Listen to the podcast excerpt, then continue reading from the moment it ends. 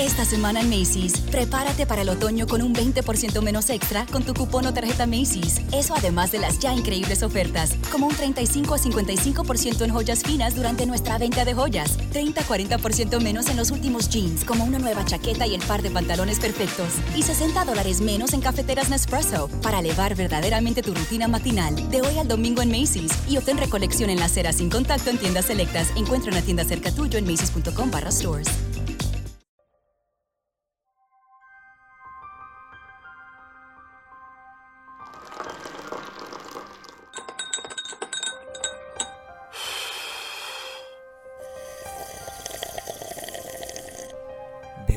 Bienvenidos a Sorbos de Suspenso Podcast.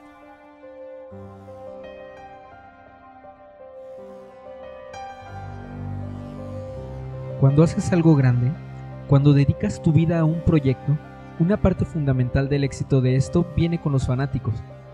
Y no es ajeno para nadie que estos seres tan intensos, que te pueden llevar a lo más alto del mundo, son un arma de doble filo. Especialmente si tu producto es algo oscuro, porque solo las personas con un alma turbia sentirán pasión por ello, y quizás hasta se sientan inspirados por tu obra, y de manera imprevista, en tu honor, cometan atrocidades enormes, como aquellas ficticias que te llevaron a la fama. Elena Lobachova fue una fan intensa que en un intento por imitar a su personaje favorito, la novia del muñeco diabólico más famoso, cometió una serie horrorosa de asesinatos en el corto periodo de un año. Escuchas, vayan a llenar su taza con café y acompáñenos mientras contamos la historia de la novia de Chucky. Esta semana en Macy's, prepárate para el otoño con un 20% menos extra con tu cupón o tarjeta Macy's. Eso además de las ya increíbles ofertas, como un 35 a 55% en joyas finas durante nuestra venta de joyas, 30 a 40% menos en los últimos jeans, como una nueva chaqueta y el par de pantalones perfectos, y 60 dólares menos en cafeteras Nespresso para elevar verdaderamente tu rutina matinal de hoy al domingo en Macy's y obtén recolección en la acera sin contacto en tiendas selectas. Encuentra una tienda cerca tuyo en macy's.com barra stores.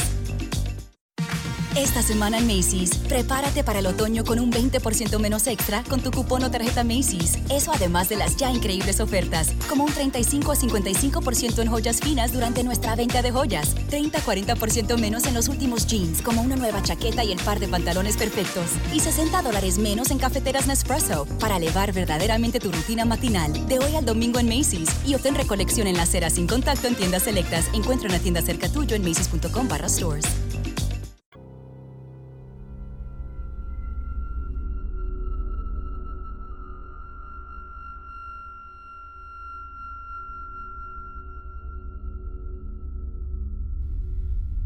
Bienvenidos a este nuevo episodio de Sorbos de Suspenso Podcast. Esta vez les, tra- les traemos algo no especial por San Valentín o el Día del Amor y la Amistad, como se conoce aquí en México. Aunque hablamos de la novia de alguien, que es la novia de Chucky, pero bueno, ya escucharán la historia. Sí, eh, no es como tal el, el episodio romántico, pero eh, es un caso interesante, es un caso curioso acerca de cómo el odio a un sector de la sociedad puede acarrear cosas bastante macabras y pues esperamos que les guste. Transmitiendo no en vivo de Guadalajara por el internet, yo soy Yvette Padilla. Y yo, Efraín Cabañas. Acompáñenos mientras hablamos de la novia de Chucky.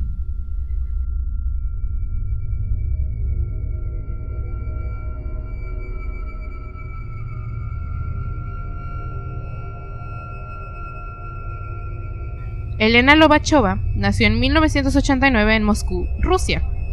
Desde niña fue solitaria y tenía una tendencia a la violencia. A veces gustaba de maltratar animales, sobre todo a gatos, y pasaba largas horas mirando películas de terror. Desde su infancia estuvo obsesionada con la película La novia de Chucky, protagonizada por Jennifer Tilly, Brad Dourif y Katherine Hale.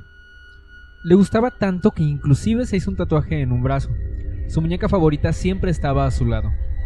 Esa película se convirtió en una especie de instrucción para ella. Elena compartió el departamento con su madre y su padrastro. Los vecinos la consideraban amable y agradable. Sin embargo, su oscura transformación se iba reflejando en su apariencia. Además de los tatuajes, se afeitó la cabeza y comenzó a usar ropa militar. Según un informe, El cuarto de Lobachova era desordenado y sucio. Había malos olores y objetos personales tirados por todo el suelo. Además, compartía la habitación con un conejo que tenía como mascota. Que bueno, esto ya sé que no suena como muy acorde a lo demás, pero las personas que tienen conejos saben que son animales un poquito apestosos, sobre todo si no los estás manteniendo eh, limpios la mayor parte del tiempo. Y pues obviamente como estamos viendo, ella no era una persona que se preocupara mucho por su limpieza, tal vez personal, no, no personal, del, del cuarto. Pues. Y su conejo se encargaba de tener todo lleno de bolitas y esas cosas, supongo. De chocolate. Mm. Paul Voitov nació en 1994 en Moscú, Rusia. A los 19 años conoció a Elena y se hicieron amantes. Ambos compartían el gusto por la violencia y el horror. Para entonces, las fantasías homicidas de ambos se tornaban cada vez más fuertes. A mí me suena conocido. Nosotros nos hicimos amigos por nuestro gusto por los asesinos. Pues sí, pero es... mm, Digamos que es un gusto... Es que no, gustos son extraños, o sea... Pero nos gusta. O sea, sí, pero digamos que es, No más, bien niegues un, tu naturaleza. es más bien un interés. Ándale, tápale. Según declararía Elena Lobachova, tiempo después, navegando por internet encontró una página con instrucciones paso a paso para matar a, la una persona. Ese mismo año, Anatoly Mikalev, el alcalde de la ciudad siberiana de Chita, sugirió dispararles a las personas sin hogar con el fin de resolver los problemas asociados con ellos. Por desgracia, no tenemos una licencia para dispararle a los indigentes, y ahora no hay otra manera de deshacerse de ellos. Y ella y Paul decidieron probar la experiencia. Aquí se ve muy claro cómo las personas, bueno, muchas veces al ver, no sé, los medios de comunicación, a veces pensamos que, bueno, y sí, y sí pasa que exageran mucho, que, ah, tal persona dijo esto, tal persona dijo lo otro, y dices, pues es un comentario y ya. El problema es que cuando son eh, personajes o personas públicas, mucha persona, muchas personas los escuchan y pues no sabemos qué, cómo lo puedan tomar, como en este caso. Sí, o sea, de hecho estamos rodeados en una cultura en la que si un famoso o un político dice algo mínimamente hiriente o incorrecto, las personas se le echan encima ofendidas. Y en, en otro caso, como en este, o sea, hicieron un comentario, tal vez, no sabemos el contexto, tal vez lo dijo de broma, tal vez era un político muy, muy dañado. Muy gracioso. bueno, no, no tanto, pero bueno, que se creía muy gracioso. O sea, pero tal vez no lo hizo con esa intención realmente, pero inspiró a la persona equivocada. sí, o sea, muchas veces creemos que es exageración, de verdad, que, hagan tanto drama por un comentario. Pero bueno, aquí podemos ver cómo sí pueden influir este- esta clase de, de comentarios que muchas veces parecen broma o que se dicen sin pensar. En julio de 2014 dieron el primer paso. Salieron a la calle vestidos de negro en busca de una víctima. Pronto la encontraron, un indigente que se les acercó a pedirles una moneda. Lo que obtuvo de ellos fue una serie de cuchilladas, propinadas por Elena. El hombre quedó sobre la acera, mortalmente herido, desangrándose y quejándose. Ella siguió acuchillándolo hasta que estuvo segura de que estaba muerto. Luego tomaron fotos con sus teléfonos móviles. Lo que nos lleva a que no eran muy brillantes estos criminales, porque si haces un crimen nunca tomes fotos. Esto es algo que, que se ve mucho, pero usualmente no las guardan en el celular, las tienen como súper escondidas. Pero no, en general siempre es evidencia que puede usar, eh, bueno, que puede usarse en contra tuya. Entonces, no, nunca tomen fotos. Nunca hagan el mal, Creo que diría un poquito antes de lo de la parte de las fotos, de preferencia nunca asesinen a nadie. por favor. Bueno, igual si se llevan un político corrupto, pues nadie les va a decir nada. Igual de preferencia no lo hagan. ya, perdón. Eh, este evento fue celebrado por ellos eh, emborrachándose juntos, por lo que, pero lo que más atrajo la atención de Elena fue lo que experimentó. Sobre eso diría después. Apuñalar al azar el cuerpo de un ser humano y verlo morir me proporciona una sensación comparable con el placer sexual. Que es algo que ya hemos visto con, con otros asesinos y que veremos con muchísimos otros más, que la razón por la que lo hacen es porque les da una, una satisfacción, eh, como dijo ella, muy parecida a lo que es el, el placer sexual. Sí, muchas veces esto está, está ligado a, a, a partes eh, sexuales, aunque no siempre, pero la gran mayoría es, es así. Sí, claro, hay unos que matan por dinero, por cobrar el seguro, como las famosas viudas negras. Y hay otros que sencillamente les gusta el, el proceso de... No quieren el muerto, quieren el proceso de matar a la persona. Como en este caso, que, pues sí, tal cual lo que le gusta es la sensación de sentir apuñalar a otro ser humano. Desde ese momento, ella y Paul se convirtieron en cazadores de indigentes. Se hacían llamar la banda de los limpiadores. Suena como un producto de limpieza o A mí me así. suena como a uno de esos equipos de exterminio de plagas Ajá, sí, que van por la ciudad con su cucaracha en uniforme y algo así como una propaganda de Ray. Supongo que en ruso suena mejor. Estaban dispuestos a que Moscú quedara libre de aquellos a quienes consideraban unos parásitos desarrapados. Que es básicamente como la purga, solo que aquí sí era ilegal. Aquí nadie les dio permiso. Y no era solo una noche. Durante ocho meses, utilizando una amplia gama de cuchillos, se dedicaron a recorrer las calles, acuchillando a los vagabundos y tomando fotografías y videos de los asesinatos. 11 mendigos murieron de esa manera. Buscaban a sus víctimas en lugares aislados y los mataban durante la noche. El perfil de las víctimas hacía que a nadie le importasen esos crímenes. La policía no intentaba buscar al asesino, ya que se trataba de ciudadanos indeseables según la opinión de la sociedad. Lo cual, para empezar, ahí ya está mal, porque ningún ser humano merece morir de esa forma. Ya sé lo que dije antes, perdón. El otro era broma. Sí, era broma. No, pero en serio, que. O sea, nadie se preocupaba de que hubiera un bandido matando indigentes. A pesar de que son personas que tuvieron el infortunio de llevar a sus vidas por, por malos caminos. Muchas veces fue cuestión de mala suerte. ¿Sí? Tal vez algunos sí, no querían trabajar. No sabemos cómo son los indigentes en Moscú. Pero es, es que es un país en el que la, el- la calidad de vida es superior a la que nosotros estamos acostumbrados. Entonces, personas de calle significa que sí pasaron por algo, algo grave. Y no solamente el gobierno no estaba haciendo nada para ayudarlos, sino que había alguien exterminándolos y no hizo nada. E incluso, pues también ya vimos que incluso había eh, comentarios de las mismas personas del gobierno, pues en las que se les consideraba, pues sí, ciudadanos indeseables. Parásitos. A veces miraban en el ordenador las fotografías de todas sus víctimas, con los, estómago- con los estómagos abiertos y partes del cuerpo mutiladas, y esto los excitaba sexualmente. Claro, porque hay personas viendo porno de conejitas, de chicas en bikini y hay otros viendo estómagos destripados. Qué asco. Así es el mundo. Su último asesinato, sin embargo, no tuvo como víctima a un indigente. Al parecer, debido a una confusión, atacaron a Sergei Yevseyev, un trabajador de una sucursal bancaria, quien se ha detenido a descansar en el banco de un parque cuando iba de regreso a su casa. O sea, ya ni siquiera te puedes acostar en el parque. Porque piensan que eres un indigente y luego te matan por eso.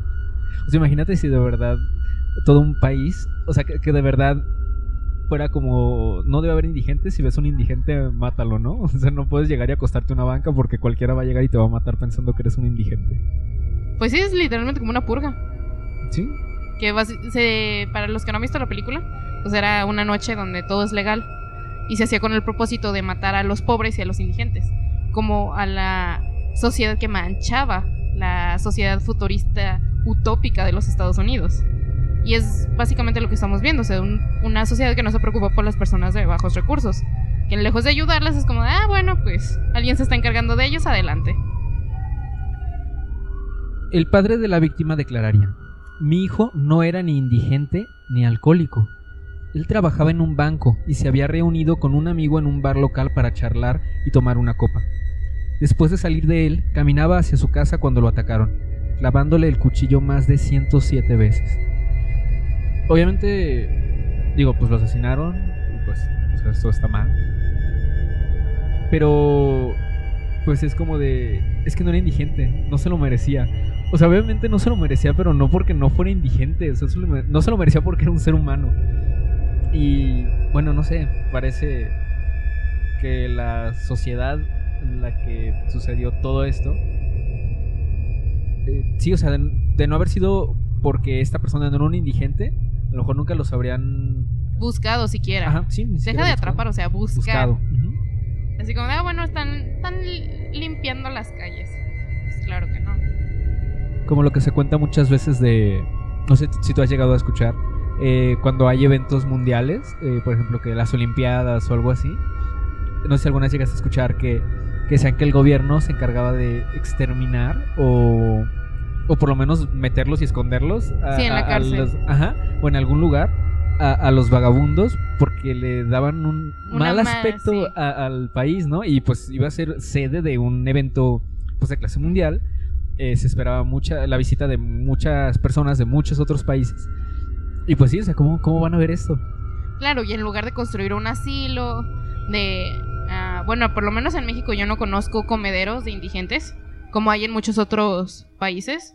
Pero en lugar de hacer, o sea, obras de caridad, darles trabajo, o sea, estamos hablando de que las Olimpiadas genera muchísimo empleo. Muchísimo, o sea, desde personas que limpian hasta personas que construyen las sedes, que las mantienen, que lleva las donas, yo qué sé. Pero se genera empleo y en lugar de dárselos y de darles la oportunidad de insertarse a la sociedad, no. Son algo sucio y lo tenemos que elimi- eliminar como si fueran viles ratas o cucarachas. Sí, tal cual, una plaga, como si fuera cualquier plaga. Ajá. Eh, Bueno, este último ataque fue lo que precipitó su caída. Procor Gorskov, un barrendero de 45 años, había terminado su trabajo y estaba en camino a su casa cuando fue atacado por la pareja. Fue apuñalado en la espalda en varias ocasiones, pero logró huir y llegó a una comisaría cercana, donde dio una descripción de sus atacantes. La policía revisó los videos de las cámaras de seguridad de la zona. Los asesinos fueron filmados mientras atacaban al hombre. Una vez que los identificaron, fueron a la casa de Elena Lobachova y la detuvieron. Los medios la bautizaron como la novia de Chucky. Paul Boitov declararía que Elena y él estaban en una cruzada para librar a la ciudad de vagabundos y alcohólicos. Como ya habíamos visto en los otros casos, al final ellos es como no somos malos, solo Somos vigilantes. Ajá, en este caso, o en, en- como en el del. No recuerdo si fue BTK o fue. El otro asesinato. El. Ajá, ¿cuál? No, si fue el BTK, ¿no? Que solo era un hombre que había tomado malas decisiones o algo así.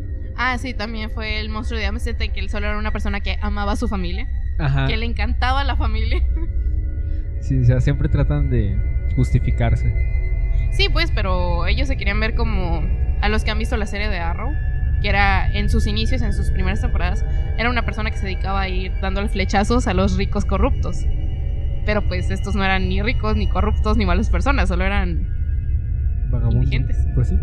Y quién sabe, y a lo mejor algunas personas sí los consideran alguna clase. Tal vez no de héroes, pero. de limpiadores, Ajá. como el nombre de su banda, banda compuesta por dos personas, lo indicaba. Olga Lobachova, la madre de la asesina en serie, declaró que su hija no podía haber cometido los asesinatos. Ella no pudo ser. Sí, es desordenada y sucia, pero es una buena persona. Mi mamá hablando de mí. Suena como mi mamá dando un testimonio de si yo hago algo. No, pues sí es desorganizada, pero no es tan mala. Siempre me da apoyo. No mataría a nadie. No hay ira en sus ojos. Pero sus 11 víctimas yo creo No, que pe- dirían otra cosa. No opinaban lo mismo. No, pero eso yo creo que es como... Es maternal. Mi mamá siempre dice, uno sabe lo que tiene. Eh, es una filosofía que mi mamá siempre me ha enseñado y es como de tú sabes si tu pareja es capaz de engañarte, tú sabes si tus hijos son capaces de abandonarte, o sea, tú sabes lo que estás creando y sabes cómo es la personalidad de las personas. Entonces, si tú ves que tu hija tenía muchos problemas mentales, era súper desorganizada, le encantaba el terror, y luego todavía decir, no, ella no, a pesar de que todas las acusaciones y a pesar de que la tienen en video, eso ya es, no sé si llamarle negligencia maternal, pero eso ya es no querer ver lo que tienes que ver. Eh, su lista de víctimas confirma, bueno, que su identidad pudo ser confirmada. Fue Sa Svev, nacido en el 79, Matrinsin, nacido en el 82, Mitrushkin, nacido en el 80, Sulimov, eh, nacido en el 62, Danilov, del 86, Shitik, del 78, Sultanov, del 72, Pomogaev, en el 89, Bolosanín en el 71 y el último fue Sano, nacido en 1994. Sí, suena como un trabalenguas un poquito raro, pero... Suenan como inventados, pero... no, son, son apellidos rusos. Sí. Oye, esta última víctima del 94, o sea, ¿cuántos años puede Era un tener? chavito, Pues sí, básicamente de nuestra edad. 20 años más o menos. Imagínate Y- ser indigente a los 20 Ajá, años. o sea, O sea, este chavo definitivamente algo, mali- algo malo le pasó para terminar así, tan joven. Y bueno, pues tuvo un final no muy, de hecho, para ah, nada agradable. ahorita eh, hablando de los vagabundos y esas cosas, eh, cerca de mi casa, creo que creo que sí te lo he platicado, hay un, un par de eh, vagabundas, este, que son gemelas. Eh, nunca están juntas, o sea, hay una que, de repente la veo cerca de mi casa o en los alrededores y otra la he visto pues, cerca del centro de la ciudad. Y mi familia, mi, abuelita, mi tía, me cuentan que, que pues, era, pues eran tal cual vivían ahí cerca de la casa y eh, falleció su mamá y pues de repente ellas pues se les botó algo en la cabeza, no sé. Se volvieron locas porque pues, se la pasan hablando sola por la- solas por la calle. Ah, una de ellas eh, se la pasa sacando la basura y, y te pide monedas o algo así. O a veces se, se pone a insultar al aire o algo así. Eh, pero el punto es que el caso es como súper curioso porque pues eran como dos chicas perfectamente normales. Falleció su mamá y pues de repente, de repente aparentemente pues se volvieron locas, se volvieron vagabundas y ni siquiera están juntas ya, pues o sea, digo, una la, la veo de repente cerca de la casa y otra un poco más acá al centro de la ciudad. Qué curioso que son gemelas, así que Sí, tal vez la, la muerte de su madre fue muy traumático. ¿No tenían más familiares? pues aparentemente no, porque pues las dos están ahí solamente. Y o sea, ya están grandes, o sea, no sé, han de tener unos 40 años o más, no sé, 50 tal vez. Y bueno, vamos a lo mismo, o sea, a veces ser vagabundo no es no es como muchos dicen que personas flojas, que no quieren trabajar, son personas que que algo les pasó en la vida. Y necesitan ayuda, o sea, de una u otra Sí, en su mayoría ocupan ayuda. En Guadalajara, bueno, esta discusión, Sí, hay, hay de todo. pero claro, o sea, sabemos que hay personas locas, sabemos por- cuando yo era niña había uno que le decíamos el toques, que era esta historia, esta historia es real porque todos los primos creíamos que se llamaba toques porque había quedado loco de darse toques de electricidad. y luego resulta que eran otro tipo de toques. Ah, yo pensé que eran de electricidad. No eran toques de pegamento. Oh, tampoco era mi segunda opción de idea. Sí, todos de niños bien inocentes. Ah, se electrocutó el señor y lo. Ah, ah no, no era electricidad. Pero sí, o sea, él, él vivía, según tengo entendido, con su madre. O tenía a su madre cerca, pero por malos, malas compañías. Por obviamente problemas personales. Porque todas las personas que se drogan es porque han pasado por algo. Nunca sabremos qué. Pero pueden ser cosas muy, muy feas. Que las llevan a eso y. Pues arruinan su vida de alguna u otra manera. Entonces si tenemos la oportunidad de ayudar en lugar de acuchillar, claro, o sea, si ven a una persona, denle un poco de comida, eh, una botella de agua. Si es una persona que realmente lo necesita, como, como lo que decimos, ¿no? Los que sí son este, indigentes porque no tienen otra opción, porque la vida los llevó a malos caminos, se los va a aceptar y se los va a aceptar de corazón. Y es muy bonito ayudar. Y cuando de verdad te sonríen y te agradecen ese, ese, esa concha, ese, esa dona, esa botellita de agua, créanme, se, se siente muy bonito. Sí, y bueno, también. O sea, la verdad es que pues, hay de todo. O sea, nunca sabes si realmente una persona de verdad lo necesita o no. O sea, creo que también muchos hemos escuchado que a veces es, es como de, no manches, ¿sabes cuánto puede ganar una persona recibiendo Sí. video? Pero, En especial en Guadalajara, que Sí. aquí somos muy dadivosos, la verdad. y pues sí, o sea, tampoco está como chido que, ha- que hagan eso, pero pues al final la, la buena acción depende de ti. O sea, me ha tocado ver, eh, de, de hecho, en estos días, la semana pasada, eh, estuve viendo algunas publicaciones en Facebook sobre eh, la donación de órganos. O sea, como de, pues si falleces y si algo, eh, pues dona tus órganos, ¿no? O sea, no te van a servir de nada. Y Sí, puedes salvarle, pues literalmente sí, no te Van van, a ser servir comida nada. de gusanos. y pueden servirle a alguien más.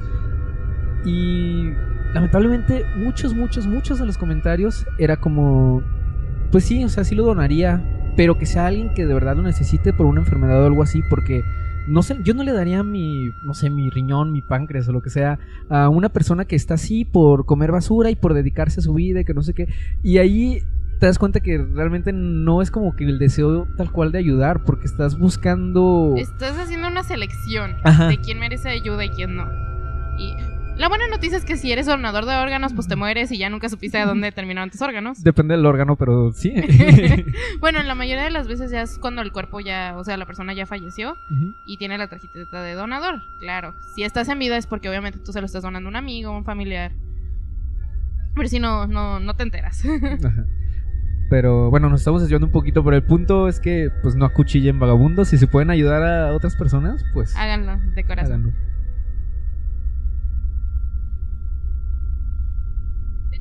Eh, esto ha sido todo por este episodio. Quisimos traerles un caso relativo a San Valentín. Sin embargo, pues lo de la novia de Chucky es relativo. O sea, simplemente fue un mote. Pero pues básicamente fue una pareja que mató por... Por amor, por gozo. Pues sí, no por amor. Pues no era por amor, era por placer para ellos mismos. Era pero por bueno. amor al, al gore. Ajá. Por amor al terror. Pues más o menos. Y a Chucky. y a sentir como apuñalas a una persona. Eh, pero bueno, sí, al final pues era una pareja que se dedicaba a asesinar, entonces pues va un poquito con la fecha, supongo. Sí, bueno. Ya el próximo año vamos a, a intentar traer algo más amoroso y sangriento. Esperamos que les haya gustado este episodio. Ah, esperamos no haberlos aburrido con nuestra eh, reflexión. De repente ahí se nos, nos salió empezar a hablar sobre Todo ello. esto es grabado al, al momento. Eh, es obviamente tenemos un guion, tenemos este todo toda la información necesaria, pero pues somos nosotros teniendo una charla. Así, y de verdad es un mensaje que nos salió del corazón. Si pueden ayudar, háganlo de corazón y pues solo eso, ayuden. No maten indigentes. Por favor, tampoco se lo merecen. La mayoría. Eh, bueno, eh, esperamos sus comentarios. Recuerden que cualquier opinión, eh, crítica constructiva que tengan o sugerencia de algún tópico que deseen que tomemos es completamente bienvenido y los estamos revisando constantemente. No queda más que decir que feliz día de San Valentín. Esperamos que se pasen un bonito día con su ser amado o con sus amigos Seres amados. o su perro. Sí, dejémoslo en seres. con sus seres queridos. No importa si son imaginarios. Sí, claro. Y bueno, eso ha sido todo por nuestra parte. Transmitiendo de Guadalajara para el internet, soy Yvette Padilla. Y yo, Efraín Cabañas. Buenas noches. Esta semana en Macy's, prepárate para el otoño con un 20% menos extra con tu cupón o tarjeta Macy's. Eso además de las ya increíbles ofertas, como un 35 a 55% en joyas finas durante nuestra venta de joyas, 30 a 40% menos en los últimos jeans, como una nueva chaqueta y el par de pantalones perfectos, y 60 dólares menos en cafeteras Nespresso para elevar verdaderamente tu rutina matinal. De hoy al domingo en Macy's y obtén recolección en la acera sin contacto en tiendas selectas. Encuentra una tienda cerca tuyo en macy's.com barra stores. Esta semana en Macy's, prepárate para el otoño con un 20% menos extra con tu cupón o tarjeta Macy's. Eso además de las ya increíbles ofertas, como un 35 a 55% en joyas finas durante nuestra venta de joyas, 30 a 40% menos en los últimos jeans, como una nueva chaqueta y el par de pantalones perfectos, y 60 dólares menos en cafeteras Nespresso para elevar verdaderamente tu rutina matinal. De hoy al domingo en Macy's y obtén recolección en la acera sin contacto en tiendas selectas. Encuentra una tienda cerca tuyo en macy's.com barra stores.